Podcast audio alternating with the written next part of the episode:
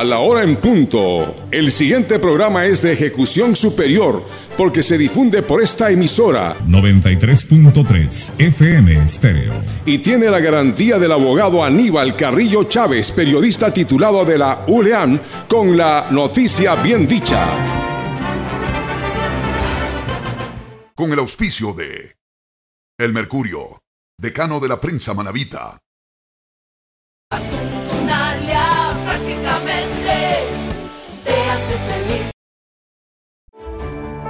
La Universidad San Gregorio de Puerto Viejo evoluciona cada día y basa su educación en el humanismo, la cultura y la investigación, dando paso a nuevos horizontes. Comprometidos con la educación del Ecuador y del mundo, ofertamos nuestra unidad técnica tecnológica con tecnologías superiores, además de nuestra excelente oferta de grado y posgrado, con una mirada futurista. Universidad San Gregorio de Puerto Viejo. El éxito, nuestro destino.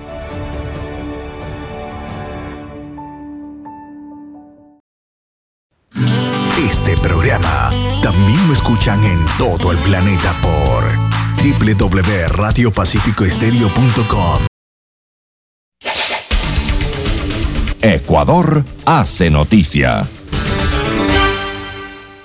Buenas tardes para la audiencia de Radio Son de Manta 93.3. Estamos en el mediodía informativo. Gracias por escucharnos, gracias por enterarnos. Nuestra señal llega a toda la provincia y por supuesto nos escuchan los compatriotas en el mundo a través de nuestras redes compartidas. Bueno, queremos saludar cordialmente al economista Marco Flores. Le saludamos desde Manadí. Bienvenido, economista. Buenos días, Aníbal. Un saludo cordial también para usted y para toda la gente que nos está mirando y escuchando. Dentro del análisis que usted ha venido haciendo en los últimos años, sobre todo en los aspectos de país, aspectos económicos, las políticas que el gobierno ha implantado, eh, quisiéramos nosotros en esta entrevista plantear una eh, revisión a su estilo, a su conocimiento, a su investigación con respecto a los 100 primeros días del gobierno del presidente Lazo. Bueno, 100 días no son muchos para poder evaluar sobre todo las políticas económicas de un gobierno. En estos 100 días lo que se puede más o menos avisorar es cuál podrá ser la conducción de la economía. El propio presidente de la República ha dicho que presentará una reforma tributaria no para subir impuestos, sino para bajar algunos y eliminar otros. El punto sustantivo aquí eh, está en dilucidar si es que el gobierno va a continuar con las políticas económicas del anterior.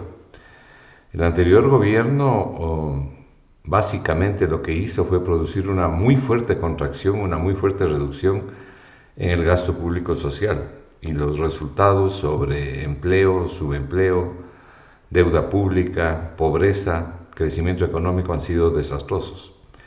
Seguir cortando el gasto público social ah, sería terrible en una situación como la actual, eh, con un país masivamente empobrecido, masivamente desempleado, con gente saliendo al exterior, buscando nuevos horizontes.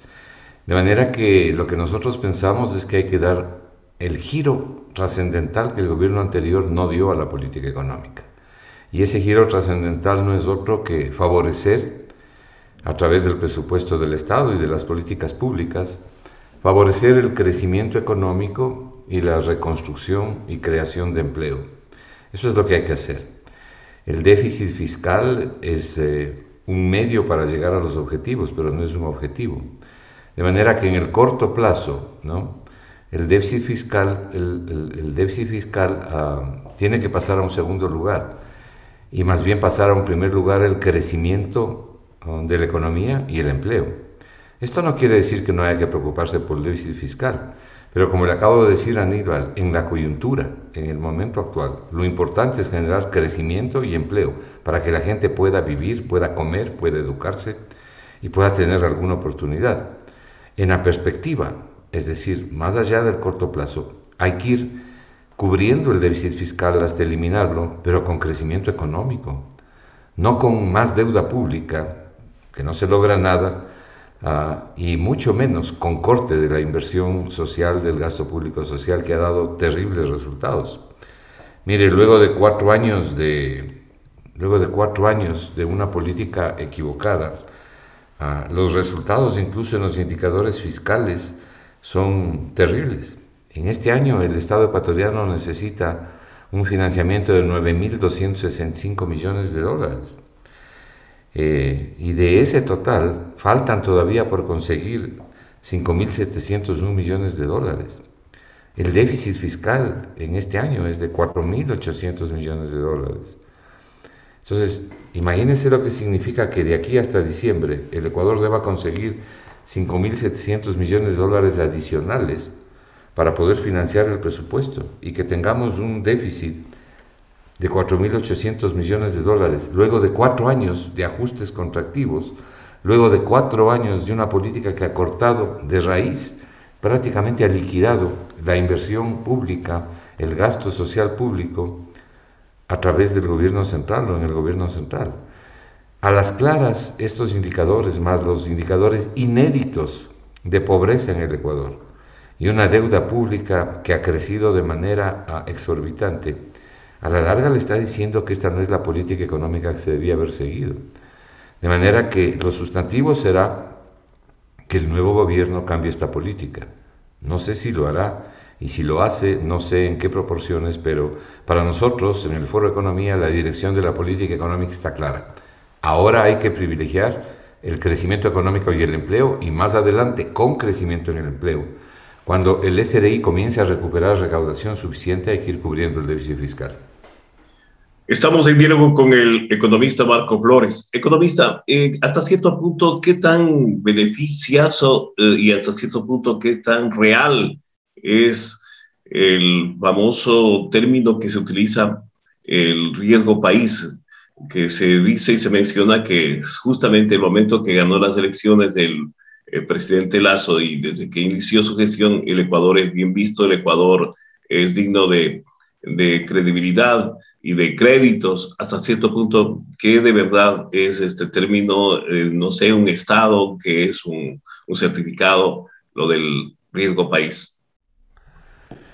El riesgo país es un indicador, es un índice que elabora un banco privado que se llama JP Morgan ¿no? en el exterior y que lo único que mide el riesgo país es la posibilidad de que el país endeudado pague o no pague la deuda externa es decir, tenga o no tenga posibilidades de poder pagar su deuda externa. Mientras más elevado es el riesgo país, eso lo que le dice es que el Ecuador tiene, el país del que se trata, en este caso el Ecuador, tiene menos probabilidades de pagar la deuda externa y de caer en un no pago, en un default. Eh, para que usted tenga una idea, el riesgo país más bajo de la región lo tienen Uruguay y Perú, con menos de 150 puntos básicos. Argentina tiene el riesgo más alto con 1.500 puntos básicos. El Ecuador es el segundo con el riesgo país más alto, alrededor de 700 puntos. Pero el riesgo país no mide el desempeño de la economía. Y el Ecuador no ha podido conseguir financiamiento, por lo menos hasta ahora, en los mercados internacionales, porque no solo que le resulta caro todavía financiarse en el exterior, o le resultaría caro, sino porque, por lo menos ahora, nadie le quiere prestar al, Ecuador en el exterior que no sean los multilaterales. Entrar a los mercados internacionales a colocar bonos ecuatorianos, para poder hacer eso requiere dos condiciones. La primera, que eh, los términos financieros de plazo y de interés sean por lo menos razonablemente adecuados para el Ecuador. Y la segunda, que los inversionistas internacionales quieran comprar los bonos del Ecuador. Y hoy por hoy nadie quiere comprar los bonos ecuatorianos. Si la economía mejora y si es que se avisora crecimiento económico, sostenibilidad de la deuda, entonces el Ecuador puede colocar bonos en los mercados internacionales para tratar de financiar el presupuesto. Lo que le acabo de decir requiere 9 mil eh, eh, más de 9 mil millones de dólares, 9 mil 265 millones de dólares de financiamiento. Eh, en el presupuesto del Estado del año 2021. Esto, esto es el 28% del presupuesto, hay que financiarlo con deuda.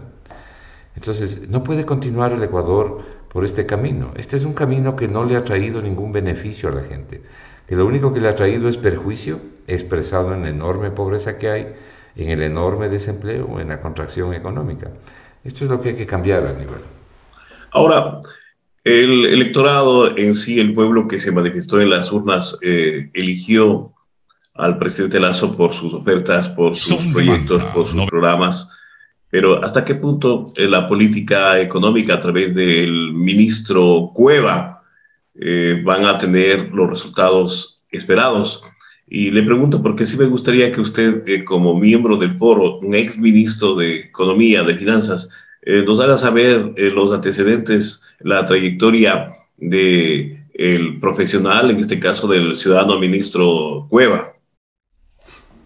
Bueno, yo creo que el ministro de Finanzas es una persona muy competente, eh, eh, es una persona conocida en el medio académico, es muy conocida en, como exfuncionario del Fondo Monetario Internacional. Yo creo que es una persona preparada. Lo no creo que hay duda en eso. Lo fundamental es ver la dirección de la política económica que quiere implementar. Hay personas muy preparadas que creen que la dirección de la política económica debe ser o debe ser la de seguir cortando el, gasto público de inversión en un momento de terrible crisis económica y de pandemia. Eso es absolutamente contraproducente. Los resultados que le acabo de dar hace un momento están revelando que es una política equivocada, lo cual no debe interpretarse como no, no preocuparse del déficit fiscal. Pero hay que establecer las prioridades y las prioridades están en el crecimiento económico y en el empleo como dije hace un momento, para que la gente pueda vivir, la gente pueda comer, pueda curarse, educar a los hijos. Hay que rescatar primero a las familias, luego el déficit. Entonces, los recursos que tiene el Ecuador, los recursos del presupuesto del Estado, hasta donde alcance el presupuesto del Estado, hay que colocarlos con prioridad. Y esa prioridad significa invertir en salud, en educación, en obra pública y en seguridad. Ese debe ser el orden de prioridades de manera que se pueda levantar el crecimiento económico, se puedan reactivar las compras y las ventas, reactivar la economía, para que el SRI pueda recaudar más, pero pueda recaudar más sanamente, porque hay más actividad económica, no más impuestos. El Ecuador no tiene eh, falta de impuestos, no le faltan impuestos al Ecuador. Lo que le falta al Ecuador es actividad económica. Lo que le falta al Ecuador es impulsar las compras, las ventas, el crecimiento de la economía, en una palabra. El Ecuador tiene eh, un problema muy grave de contracción de su demanda, de su demanda agregada. La gente tiene menos capacidad de compra y eso restringe gravemente la demanda y al restringir la demanda bajan las ventas, cae el crecimiento de la economía, aumenta el desempleo y subempleo y se producen una serie de penurias en la economía. Entonces tenemos que reactivar el consumo de las familias. Si uno mira las estadísticas del Banco Central y mira el rubro de consumo de las familias, uno puede observar que el consumo de las familias ha caído en picada. De manera que no se puede seguir por ese camino. Hay que fortalecer el consumo de las familias. Y la forma de fortalecer el consumo de las familias es poniendo dinero en economía, lo que le acabo de decir, sin cortar, sin cortar el gasto público social, sobre todo en el gobierno central, y paralelamente reduciendo algunos impuestos y eliminando otros impuestos que no sirven y que más bien perjudican porque son enormemente distorsivos, es decir, afectan negativamente el empleo, la inversión y el crecimiento económico. Ahora, de acuerdo a lo que eh, expresa como política internacional este gobierno, en, como vocero, en este caso el primer mandatario, dice Ecuador para el mundo, el mundo para Ecuador, hasta qué punto eh, conviene o es, son necesarios los TLC eh, con diferentes países. Los tratados de comercio en general con los países y dentro de bloques comerciales ah, son positivos porque amplían los mercados para los países. El Ecuador necesita más mercados para poder vender sus productos, para poder colocar sus productos. Pero para poder hacer eso necesita tener una política económica que les lleve a un crecimiento estable. Necesita tener una economía ah, por lo menos sostenida y sustentable, estable, y no lo tiene. La economía del Ecuador es muy frágil. necesita liberarse del grave problema de la deuda pública. La deuda pública en el Ecuador no son los 63 mil millones de, que publica el Ministerio de Finanzas. A eso tiene que sumarle 7 mil millones, que es la deuda de menos de un año, ya tiene 70 mil. Luego tiene que sumarle otros 7 mil millones, que es la deuda con el Seguro Social, es decir, los atrasos al Seguro Social por los aportes del Estado. Estamos hablando de una deuda de 77 mil millones de dólares. Esto significa que el servicio de la deuda, o sea, el pago de capital e intereses, es elevadísimo.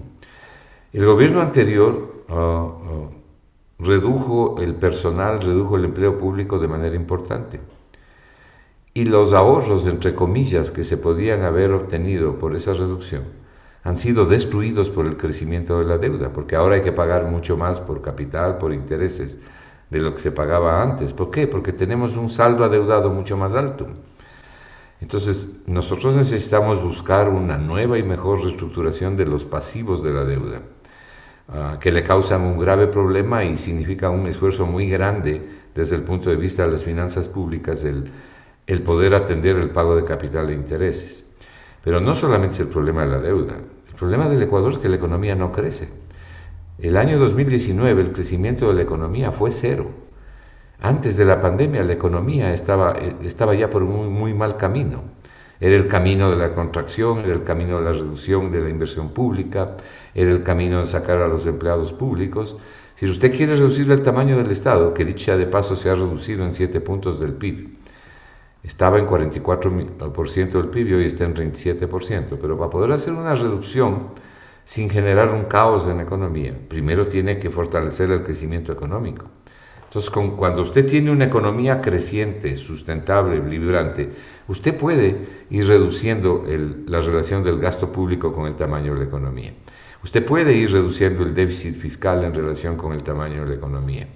Pero eso no ha ocurrido, ha ocurrido todo lo contrario. Entonces, primero tenemos que preocuparnos de fortalecer la economía ecuatoriana, que la gente tenga empleo, que se impulse el consumo, que se impulse el crecimiento económico. Y ahí podemos hacer todas estas otras cosas. Así es como ha funcionado el mundo los últimos dos mil años. Así es como los países han logrado salir de las más grandes crisis y de las más grandes depresiones. Un ejemplo de eso es la crisis de los años 30, la gran depresión de los años 30. La forma en que Estados Unidos salió de la Gran Depresión con el presidente Franklin Delano Roosevelt fue haciendo justamente lo que le acabo de decir, poniendo dinero en economía, bajando los impuestos. Es lo que están haciendo los países en el mundo ahora, menos el Ecuador. Eh, lo mismo ocurrió en la crisis del año 2008, la llamada crisis de las hipotecas. ¿Cómo salió eh, Estados Unidos de la crisis? Poniendo enormes cantidades de recursos en economía para impulsar la demanda. Tenemos un problema de demanda que se contrae y que se ha contraído gravemente en el Ecuador a uno le pueden decir, bueno, pero no tenemos mucho dinero para poder meter en economía. Hay que meter el que se tiene, hay que meter el que viene de los multilaterales. Pero el gobierno anterior no hizo eso. Prefirió prepagar dos años, con dos años de anticipación la deuda, antes de que ayudar al crecimiento económico con esos recursos. Usted necesita ahora colocar recursos, por ejemplo, en el sector agrícola, en el sector de las pymes, de las em, microempresas, de las pequeñas, medianas empresas créditos por lo menos a mediano plazo, si es que no es a largo plazo, a tasas de interés que eh, estas empresas, estos emprendimientos puedan pagar. Necesita refinanciar deuda. Para eso también se requiere dinero. Entonces, el, Ecuador ha recibido dinero importante de los multilaterales y no, lo ha colocado, no ha colocado un solo centavo en la reactivación económica. Vamos a ver si el nuevo gobierno lo hace, ha ofrecido hacerlo, ojalá lo haga. Ahora, en el caso de eh, las eh, vocerías de parte del ministerio, del propio gobierno, de, los dineros o de los préstamos que llegan, realmente van, llegarían o se podrían inyectar en la economía o van a la reserva, que entiendo eh, obviamente a un porcentaje súper mínimo, incluso hasta, hasta, hasta 0.1, alguien decía, que no le beneficia al país porque ese dinero prácticamente se queda en en, Estados Unidos. Bueno, no se olvide que el Ecuador tiene un programa, un acuerdo con el Fondo Monetario. Ese acuerdo con el Fondo Monetario existe exige, exige al Ecuador un nivel eh, mínimo de reservas, es decir, Para el año actual, por ejemplo, las reservas exigidas al Ecuador es de 7 mil millones. Hasta antes de que lleguen estos mil millones, el Ecuador tenía 5 mil millones. Este, esta es la, absurda política de expansión, eh, expansión contractiva que se llama. Entonces, ¿qué es lo que ha venido haciendo el Ecuador? Sacando dinero de la salud, de la educación, echando empleados, ¿no? Para reducir el, el gasto público. En lugar de poner recursos en los sectores prioritarios de la economía, en los sectores sociales, ha colocado recursos en la Reserva Internacional ha cumplido la meta con el Fondo Monetario, pero ha destruido el crecimiento económico, ha destruido el consumo de las familias y ha generado una enorme pobreza. Esta es justamente la política que no hay que seguir. Vamos a ver ahora que el gobierno anuncia que ha llegado a un acuerdo con el Fondo Monetario, cuáles son las metas fiscales y monetarias que el Fondo Monetario le exige al Ecuador. Ojalá no sean las mismas que en el gobierno pasado, porque por ese camino no vamos a ningún lado. Ahora, ¿y el CIADI garantiza inversión eh, de países, inversión de, empresas transnacionales para mover la economía y el circulante en el país y dar lo que se esperaría es puentes de trabajo? Para nada, para nada. No ha ocurrido eso en los, por lo menos en los últimos cuatro años, pero desde mucho tiempo atrás, desde, desde la época del presidente Correa, no ha ocurrido eso. Mire, la mayoría de los países han, firmado el acuerdo para sujetarse al CIADI, para dirimir las controversias con las empresas extranjeras. Pero el hecho de que usted esté afiliado al CIADI no quiere decir que aplique los términos del CIADI ni que nombre al CIADI referee en los contratos que usted firma con empresas extranjeras. Generalmente las empresas le exigen eso, pero no es una obligación del Ecuador hacerlo, afiliado o no afiliado al CIADI. Ahora, una de las cosas que siempre se dice es, ¿la afiliación al CIADE le va a traer inversiones al Ecuador? Pues eso no ha ocurrido nunca. Es cuestión simplemente de revisar las cifras y las estadísticas. De que las empresas internacionales siempre piden eso, sí, siempre piden eso. ¿La Se hizo un respaldo. La pregunta es si le ha beneficiado eso al Ecuador. No se observa que le haya traído ningún beneficio. Pero está bien, el Ecuador está afiliado al CIADE, ¿no? Está bien. Eh, se suma a uno de los tantos países Aquí hay muchos abogados ecuatorianos que, trabajan para el CIADE. Son varios de los que aplauden ese tipo de afiliaciones, ¿no? porque son muy bien pagados por, por los trabajos que realizan. La pregunta es, ¿los beneficios que le ha dado al Ecuador son visibles? Ninguno. ¿Debe el Ecuador salir del CIADE? No, puede quedarse en el CIADE. Lo importante será la política económica. Eh, un problema grave que tiene el Ecuador y sobre lo cual no se ha hecho nada, es el deplorable estado de derecho que hay en el Ecuador y básicamente la administración de justicia. La administración de justicia en el Ecuador es un desastre por donde se lo mire. Eso no quiere decir que no hayan ah, jueces o funcionarios del sector del sector público, en este caso del sector público de la administración de justicia, que no sean honestos, pero son poquísimos.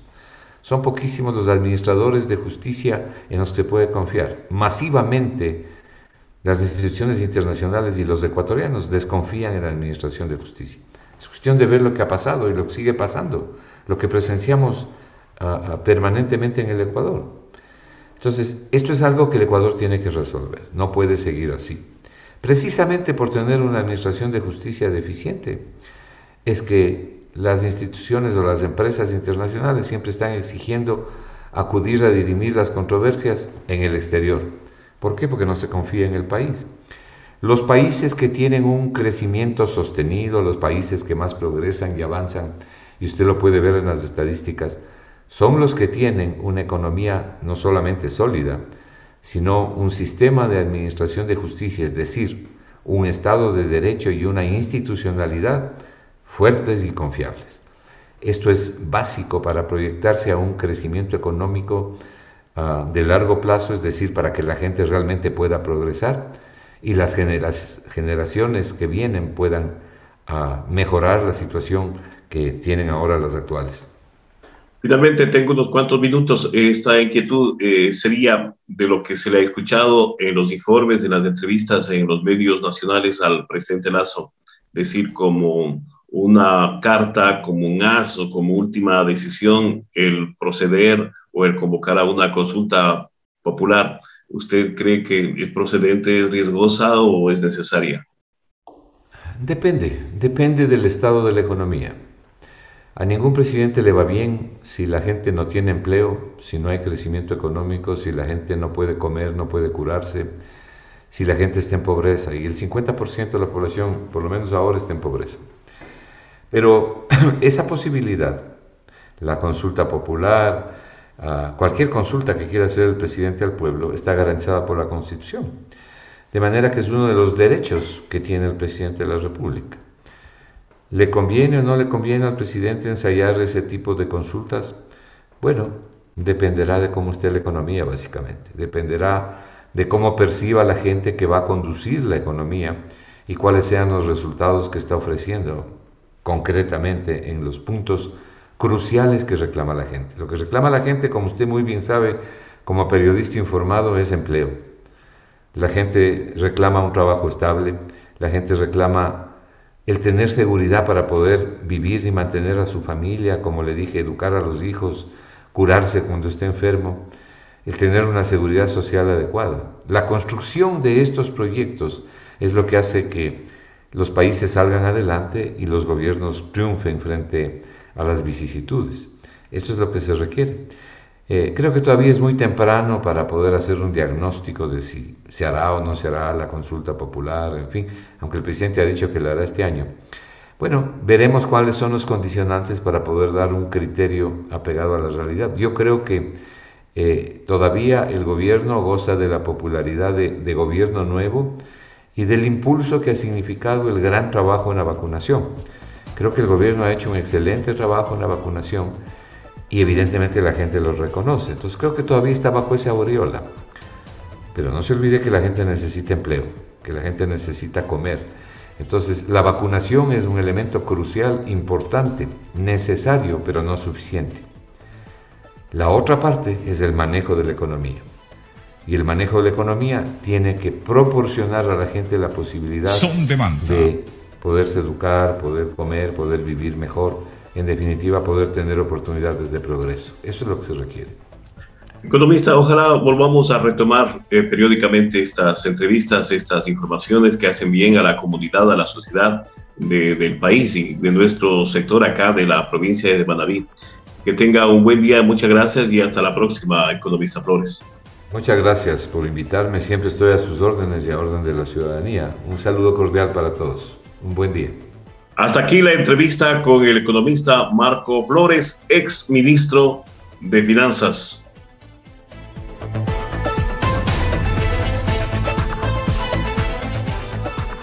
Con el auspicio de El Mercurio, decano de la prensa manavita.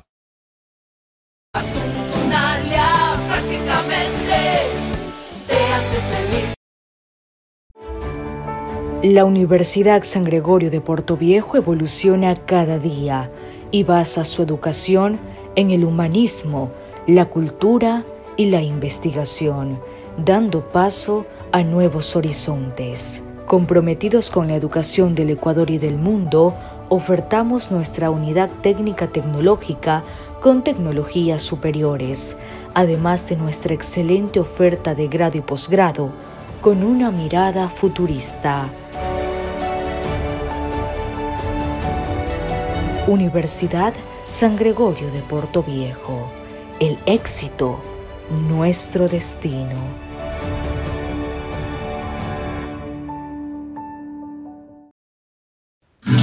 Este programa también lo escuchan en todo el planeta por www.radiopacificoestereo.com con un mundo de oyentes para todo el tiempo del mundo.